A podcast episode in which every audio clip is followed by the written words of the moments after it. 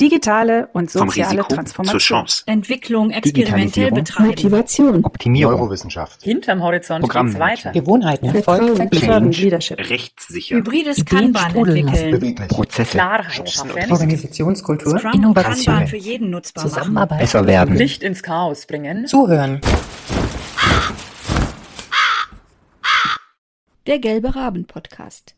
Transformation ins Ohr geflüstert. Heute spreche ich mit Karin Rathje aus Bremen. Sie ist Trainerin, Coach, Beraterin für Organisationsentwicklung und auch ein gelber Rabe. Guten Morgen, Karin.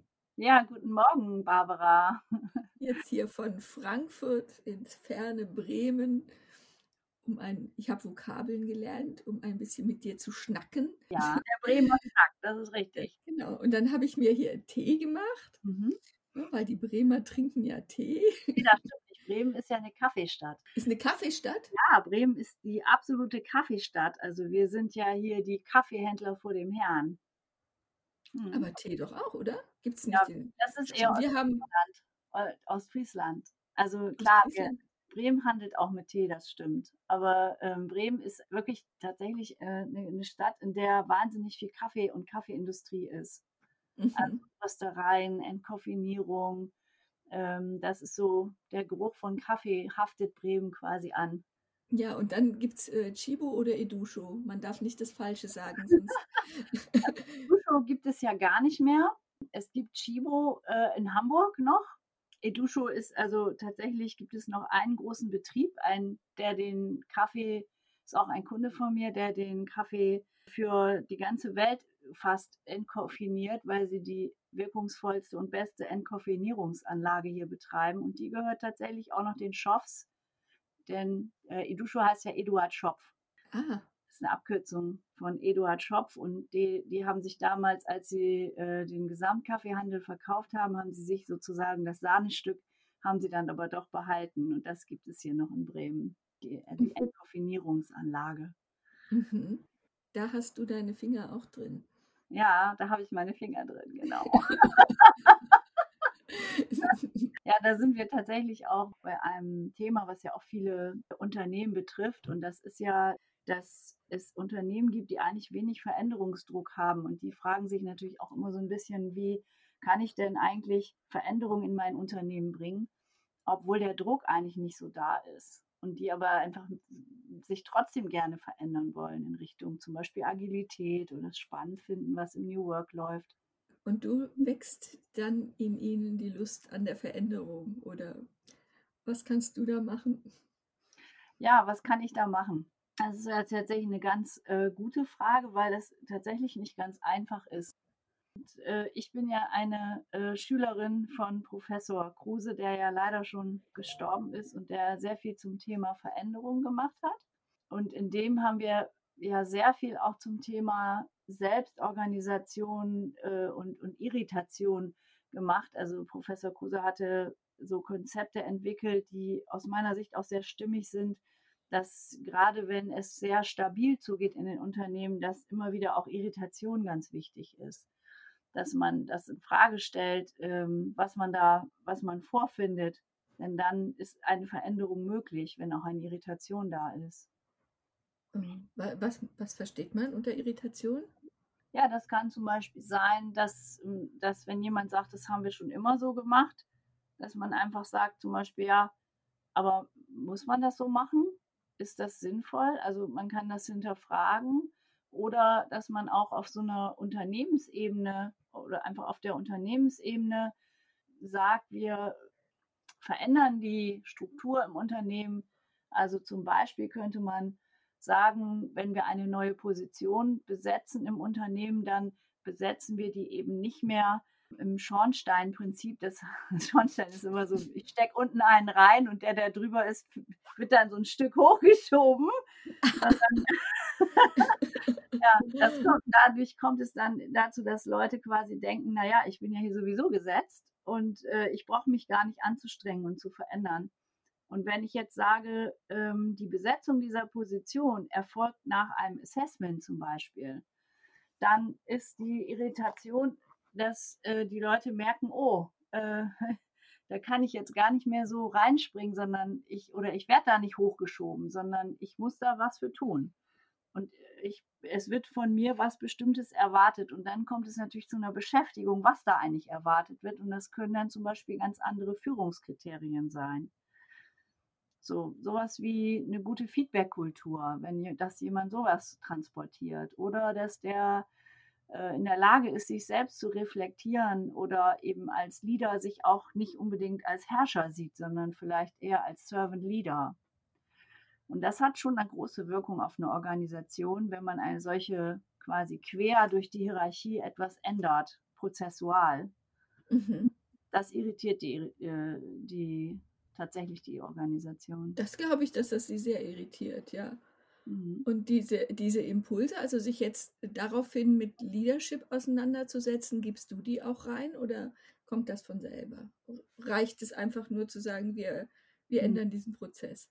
Es kommt ja immer darauf an, wo jemand, der eine Organisation verändern will, auch ansetzen kann. Ne? Wenn er jetzt, sagen wir mal, die Führung oder der Vorstand, dass die Geschäftsführung eines Unternehmens sagt, wir wollen, dass sich da was ändert, an der Kultur zum Beispiel, wir wollen hin zu einem New Leadership oder zu einem New Work, dann ist es einfacher auch, also im System an sich anzugreifen und eine systemische Intervention zu machen. Ähm, manchmal ist es aber so, dass eigentlich hauptsächlich die Personalentwickler das gerne möchten und die Führungskräfte in die Richtung entwickeln wollen. Und da wird auch von oben gesagt, ja, ja, macht ihr mal. Das ist aber nicht dann für die ist das sehr schwer, weil sie dann quasi nicht die volle Rückendeckung haben und das konterkariert wird immer wieder in der Organisation, was sie anschieben möchten.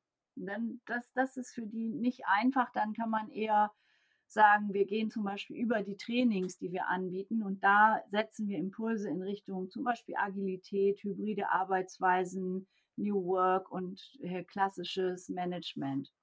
Ist das immer in dem, in dem Sinne von meinem äh, einzigen Lieblingswitz, den ich kenne über, über Coaches, die der mit der Frage anfängt, äh, wie viele Coaches braucht man, um eine Glühbirne auszuwechseln? Ich verrate dir die Antwort. Es braucht nur einen, aber die Glühbirne muss wollen. Ach so.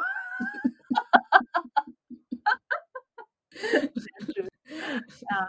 ja, das ist natürlich, äh, genau, die Glühbirne muss wollen. Da ist natürlich was dran. Ähm, da, da sprichst du auch was Wahres an. Ähm, denn natürlich sehe ich das immer so, die Motivation, die einer hat, die kann ja nur von, dem, von einem selbst ausgehen. Und genau. wenn ich natürlich ständig abgebremst werde in einer Organisation und meine, also gar nicht durchkomme, dann ist die Organisation ja auch irgendwo noch nicht reif für die Veränderung. Ne? Dann kann ich natürlich zerschellt mhm. mein Wunsch äh, nach New Work und nach anderer Führung in dieser Organisation einfach ist es nicht. Ähm, also die beste Motivation, die jemand hat, kann natürlich kaputt gemacht werden, wenn zu viel dagegen spricht. Deswegen ist natürlich immer gut, wenn, äh, wenn man sagt, äh, die Gesamtorganisation hat dieses Ziel und hat auch diesen Willen. Also es gibt ja heute Organisationsmodelle, die äh, total anders sind als ähm, hierarchisch, wie früher hierarchisch aufgebaute äh, Organisationen, beispielsweise Holakratien.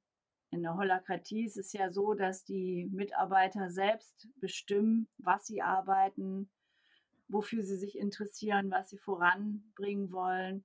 Und die ganze Organisation wird quasi durch Kreise gesteuert. Es gibt dann zwar einen Topkreis, aber der kann eben auch abgewählt werden. Man kann anderen, andere Menschen in den Topkreis wählen. Mhm. Oder man würde eben in einer Gruppe ähm, auch äh, eine Wahl machen, eine, eine, soziokratische Wahl zum Beispiel, in der man ähm, dann nach alle Meinungen hört, wer ist denn dafür am besten geeignet aus unserer Gruppe. Wenn wir jetzt mal so ganz trocken sagen, die Gruppe Buchhaltung sucht sich ihren eigenen Chef. Dann wird darüber abgestimmt, wer das machen soll.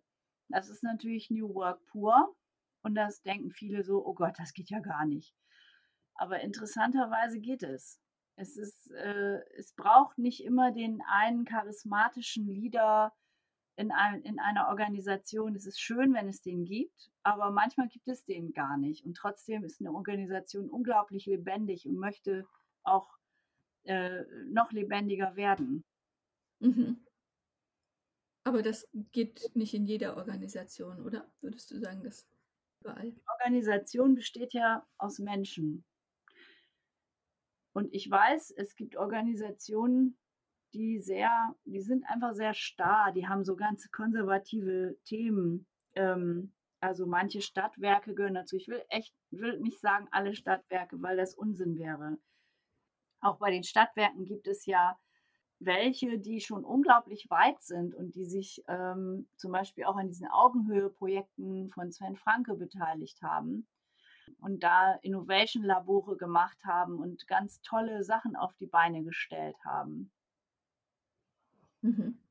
Und die sehe ich dann halt in den offenen Seminaren eher, weil die nochmal drauf reflektieren wollen, was ist denn eigentlich für uns jetzt agile Führung zum Beispiel oder Agilität, was bedeutet das für uns, welche Methoden können wir anwenden, wo sind denn die Möglichkeiten und wo sind die Grenzen. Wenn mhm. wir von New Work sprechen, dann sprechen wir davon, dass es eben auf der einen Seite viel mehr Vertrauen braucht, mhm. aber das Vertrauen lebt immer davon auch, dass es auch Kontrolle gibt. Und Kontrolle mhm.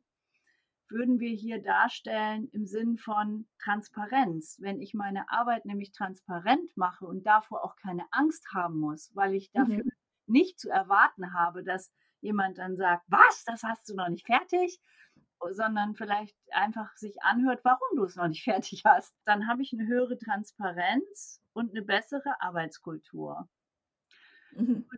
an der Stelle ist natürlich zum Beispiel eine Schwierigkeit, wie schaffe ich die Transparenz, ohne dass ich eben zum Beispiel, was der Betriebsrat äh, sagt, das ist, die Arbeit darf nicht gemessen werden oder die Arbeitsgeschwindigkeit darf nicht gemessen werden, äh, wie kann ich denn trotzdem Transparenz schaffen? Also ich muss ja auch fragen dürfen, woran arbeitest du gerade und wie weit bist du? Und das muss nicht immer heißen, dass ich auch gleichzeitig sage, das war zu langsam. Ich glaube, das, das ist ein Punkt. Und eben, dass man auch einfach auf Augenhöhe miteinander arbeitet. Und dass die innere Haltung zum Mitarbeiter ist, ich traue dir das zu. Du kannst das. Und wenn es dann eben einmal noch nicht so gut läuft, dann kann ich, kann ich aber einfach sagen, gut, dann gucken wir nochmal drauf, wie kannst du es schaffen? Und dadurch habe ich natürlich eine ganz andere Motivation in der Organisation geschaffen, als wenn ich vorgebe, ihr macht dies und das und jenes.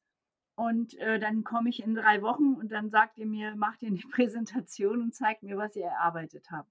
Das ist ja ist was ganz anderes, als wenn ich einfach transparent darstelle, wie ich arbeite, was ich gerade mache, woran ich gerade hänge, wo, wo es schwierig ist. Und da Transparenz zu schaffen, das ist ja auch in Zeiten von Homeoffice zum Beispiel ein Thema. Auf jeden Fall, ja. Sitzt, ne? Wie kann ich den jetzt, wie, wie weiß ich, ob der arbeitet? Und dann gibt es so zwei Typen, die einen sagen, meine Leute arbeiten, ich bin mir sicher. das finde ich immer gut. Ne? Das, das finde ich toll, weil das heißt ja, sie vertrauen denen. Mhm. Es gibt genauso Leute, die sagen, meine Leute arbeiten bestimmt. Aber ich weiß es nicht. Und ich sehe es auch nicht. Und dann ist ja die Frage, wie kann ich das transparent kriegen? Wie kann ich das machen? Und das sind Sachen, die, äh, die zeige ich in meinen Beratungen und die, die ähm, bringe ich bei, sozusagen, bringe ich rein.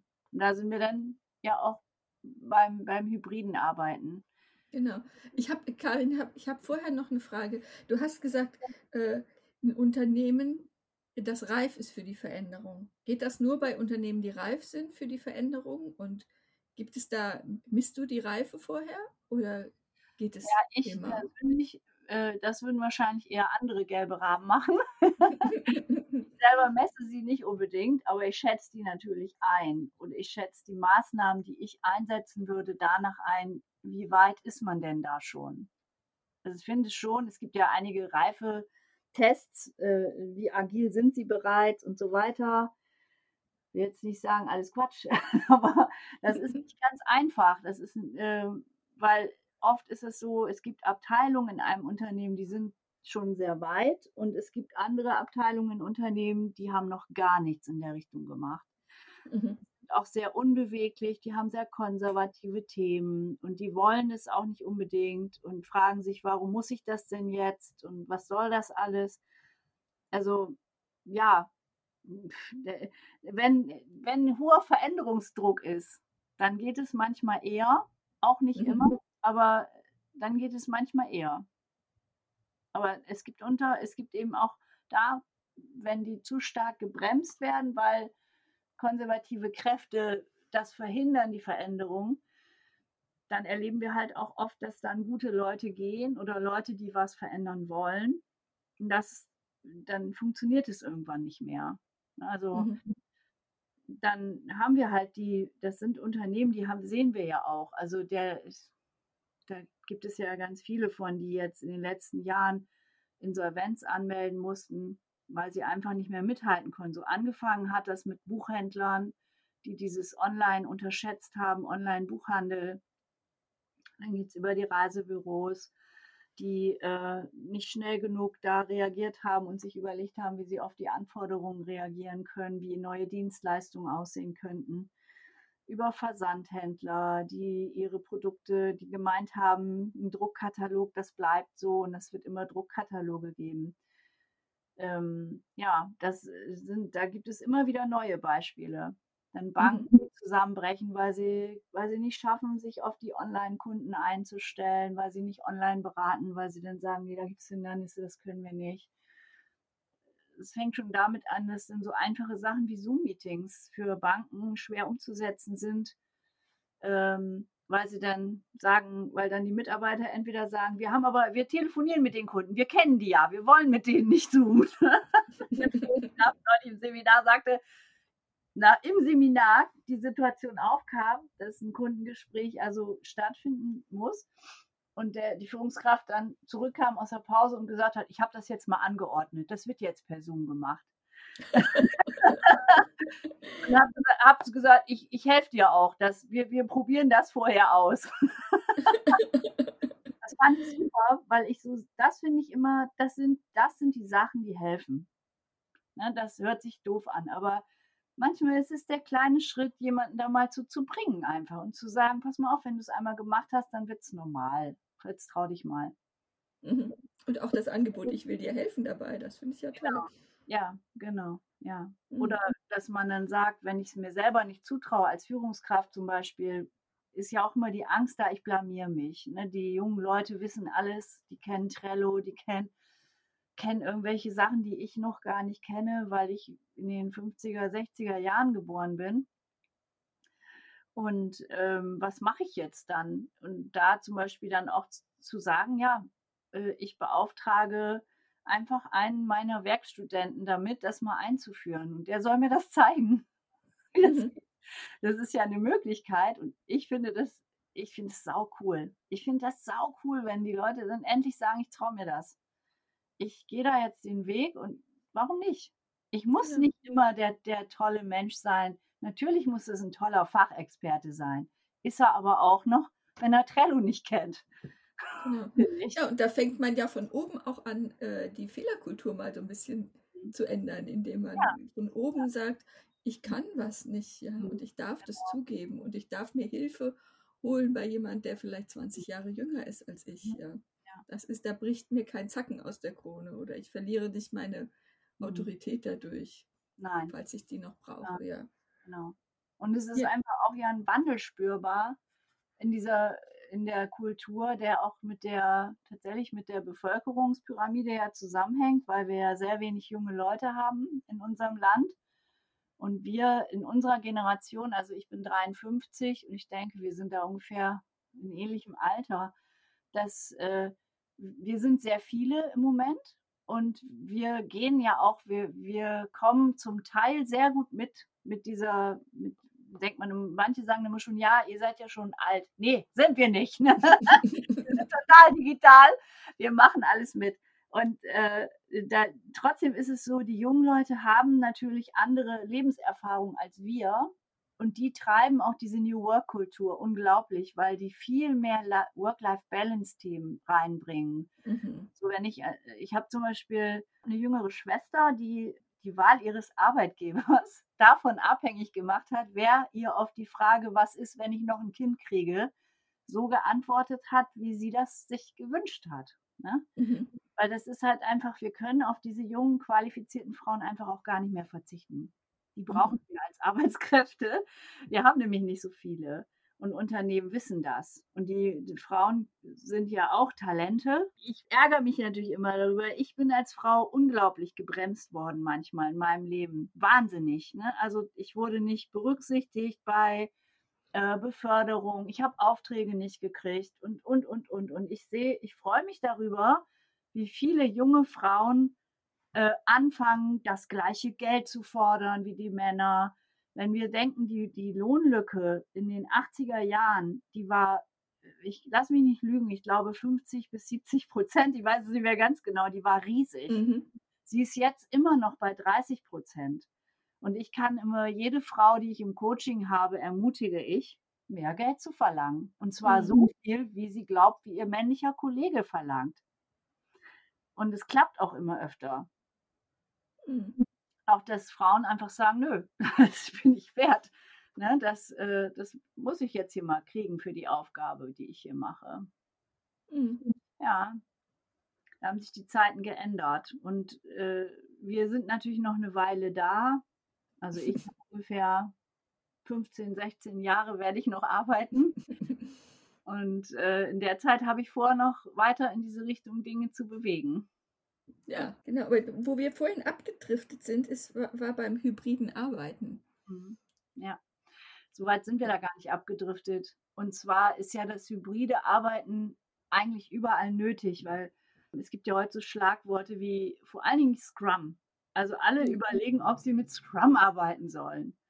Und das ist äh, völliger, aus meiner Sicht, es passt einfach gar nicht zu jedem. Das ist, der mhm. Scrum mhm. ist ja eine Arbeitsweise, wo ich immer ein, um es ganz kurz zu sagen, ein abgeschlossenen Abschnitt eines Projektes bearbeite und dann ein Review mache, wie das jetzt war, wie wir gearbeitet haben. Und dann fange ich einen neuen Abschnitt, nehme ich mir neue Arbeitspakete und arbeite die ab. Und immer liefere ich dem Kunden ein fertiges kleines Stück seines Produktes schon mal aus. So könnte man das kurz sagen.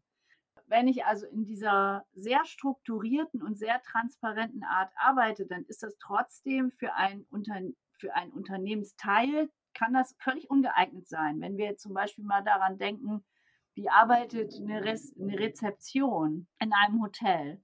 Da werden Koffer in Zimmer verteilt, Serviceaufträge erledigt, Essen aufs Zimmer gebracht. Da entstehen ständig kleine Aufträge. Wie sollen die mit Scrum arbeiten? Die haben ja gar kein Projektziel. Ja, da, da, ist dann, da ist dann die Frage, welche, welche kleine Teilmethode aus dem hybriden, also nicht aus, aus dem agilen Bereich, kann mir jetzt äh, eine Lösung bieten für mein Problem. Und da wären wir dann zum Beispiel eher bei einer Kanban-Lösung. Kanban mhm. Arbeit in Fluss zu bringen und sie sichtbar zu machen. Mhm.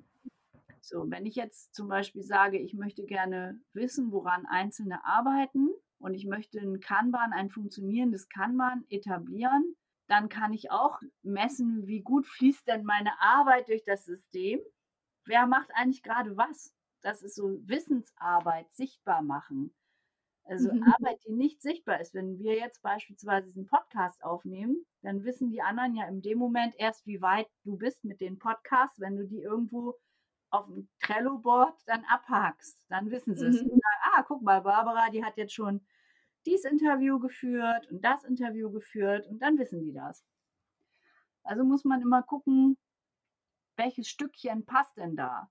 Und die kann man Leute sagen, auch ganz klar, du musst dein Board evolutionär entwickeln. Du musst nicht, du musst experimentieren, du musst sagen, was funktioniert bei uns, was nicht wo müssen wir nachsteuern, was brauchen wir denn, damit das zum, zum Laufen kommt, unser Kanban-System. Ähm, und da bin ich dann auch diejenige, die dann drauf guckt und sagt, das funktioniert nicht, weil. Ne, also wo ich dann berate und sage, jetzt habt ihr das eingeführt. Ähm, wir müssen nochmal gucken, ob wir an der oder der oder der Stelle den Prozess besser abbilden können, den Arbeitsprozess. Mhm. Da geht es ja manchmal um ganz menschliche Sachen, wie zum Beispiel das Board stirbt, weil keiner das befüllt. Es ist einfach mhm. tot, weil, weil keiner drauf geht und guckt, was da los ist. Mhm. Keiner fühlt sich verantwortlich, es gibt keinen Bordverantwortlichen, es gibt kein Refill-Meeting. ja, dann passiert natürlich auf so einem Board auch nichts. Dann ist das Mhm. sinnlos. Dann kann ich es auch lassen. Ne? Mhm. Wie, wie wichtig ist es, dass man gleich von Anfang an einen Berater dabei hat, wenn man das einführt? Geht das auch genauso gut ohne oder? Ich finde, es geht auch ohne. Klar. Man sollte das ruhig machen ohne. Das kleinste Board, was wir kennen, ist ja To Do in Arbeit dann. Ja? Und das kann ich immer einführen. Und dann kann ich ja, wenn ich das gemacht habe, mir da was paar Gedanken zu gemacht habe, dann kann ich ja, kann ich ja dann immer noch einen Berater fragen, was würdest du denn jetzt machen? Wie, wie kann ich das Mhm. verbessern? Mhm. Ja, und da, nee, also ich find, bin immer ein Freund davon, einfach Dinge auch mal auszuprobieren und zu sagen, das probieren wir jetzt mal und wir Mhm. schauen mal, wie wir damit klarkommen. Und dann merkt man schon manchmal, hm, zum Beispiel macht keinen Sinn, ne? wenn zum Beispiel die Einzelnen kein, sage ich mal, kein Interesse daran haben, dieses Board zu befüllen, sondern eigentlich nur der Chef das haben will, damit er sieht, wo, wo stehen wir eigentlich, dann ist das schon tot. Mhm. Wirklich nur, wenn wirklich das ganz, jeder seine Aufgabe nimmt und die Aufgaben auch so klein gemacht werden, dass man dann sieht, dass sie auch fließen.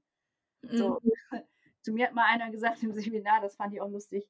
Ja, super mit dem Kanban-Board. Weiß ich gar nicht, wie ich das machen soll jetzt. Da machen wir immer so kleine Kanban-Boards. Ich mache ein kleines Kanban-Entwurf für meine Abteilung im Seminar. Da sagte er, ich habe hier so Projekt, dann habe ich Medizin, war das Pharma.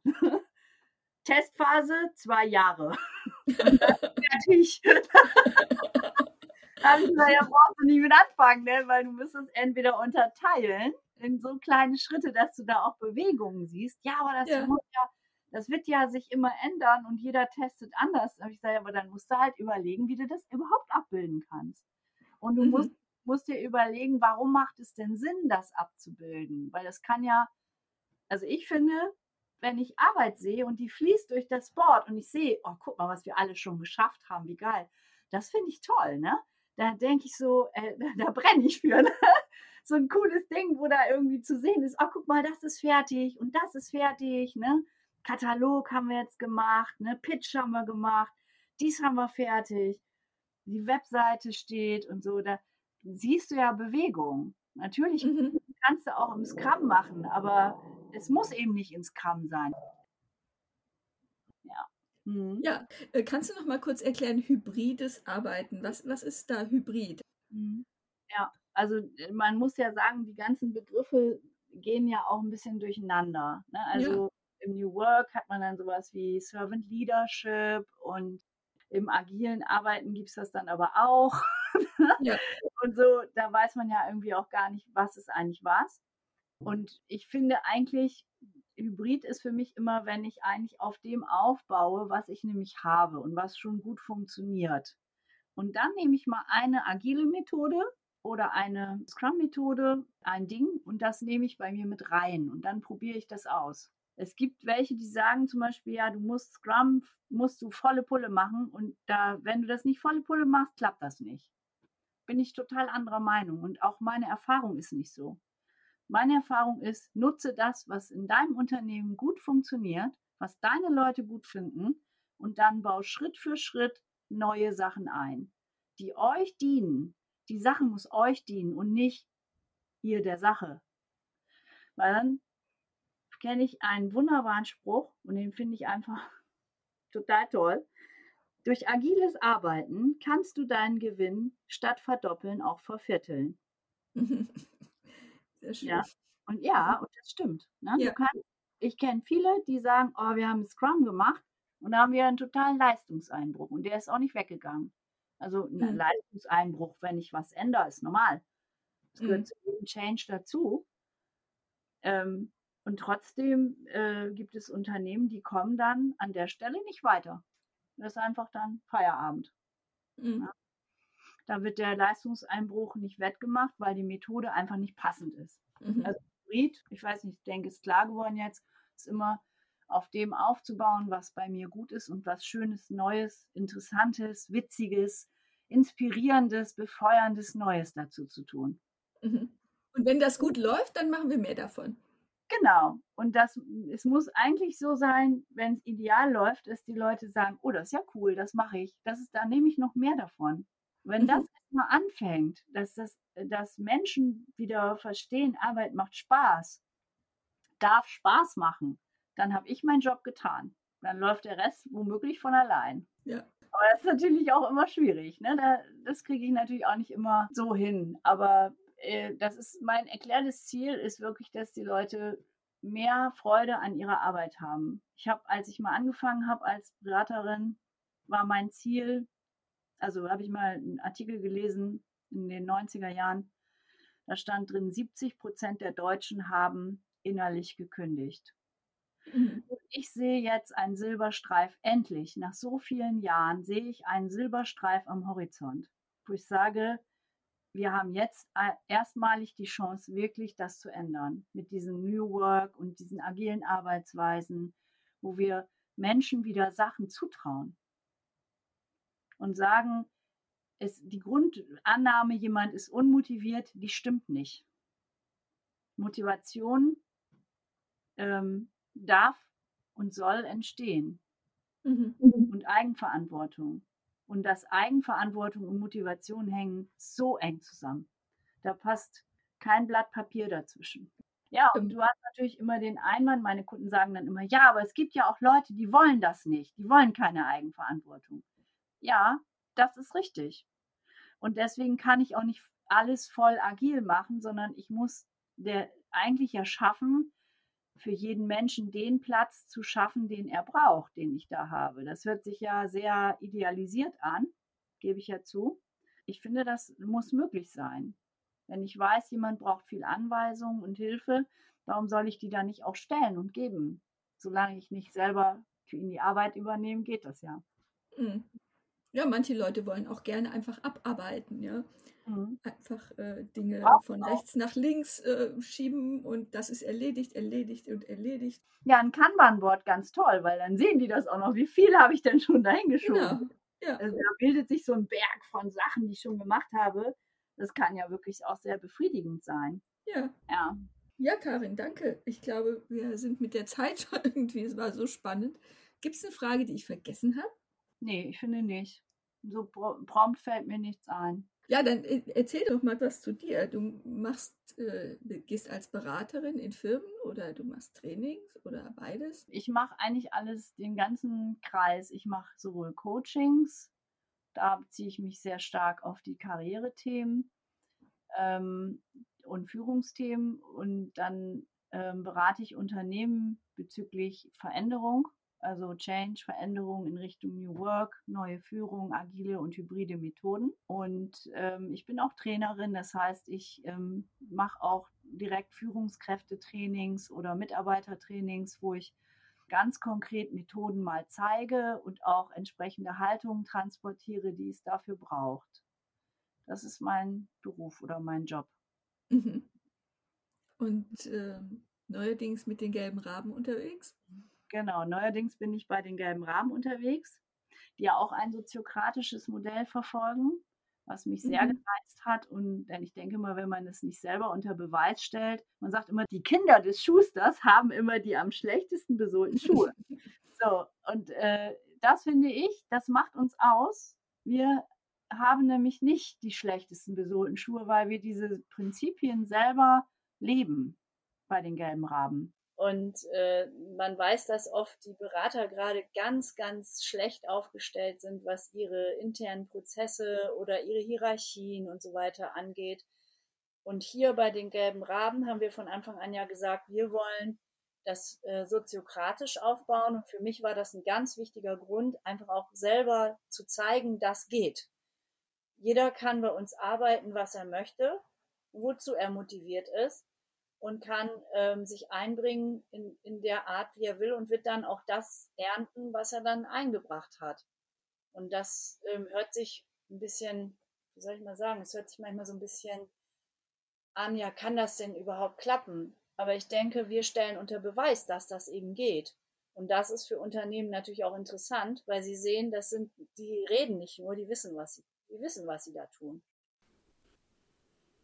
Ja, das sehe ich ganz genauso, Karin. Und damit ähm, vielen Dank für dieses wunderbare Schlusswort.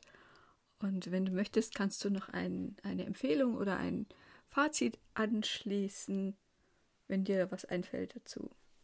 Ja, mein Fazit ist eigentlich, oder mein, meine Empfehlung ist für, für eigentlich alle Unternehmen, bei allen harten Zielen, die erreicht werden müssen und so schwer wie es auch ist, es lohnt sich, Spaß an der Arbeit zu fördern und auch äh, äh den, die Freude und die Motivation an der Arbeit immer im Blick zu behalten. Und das geht gut mit New Work Prinzipien.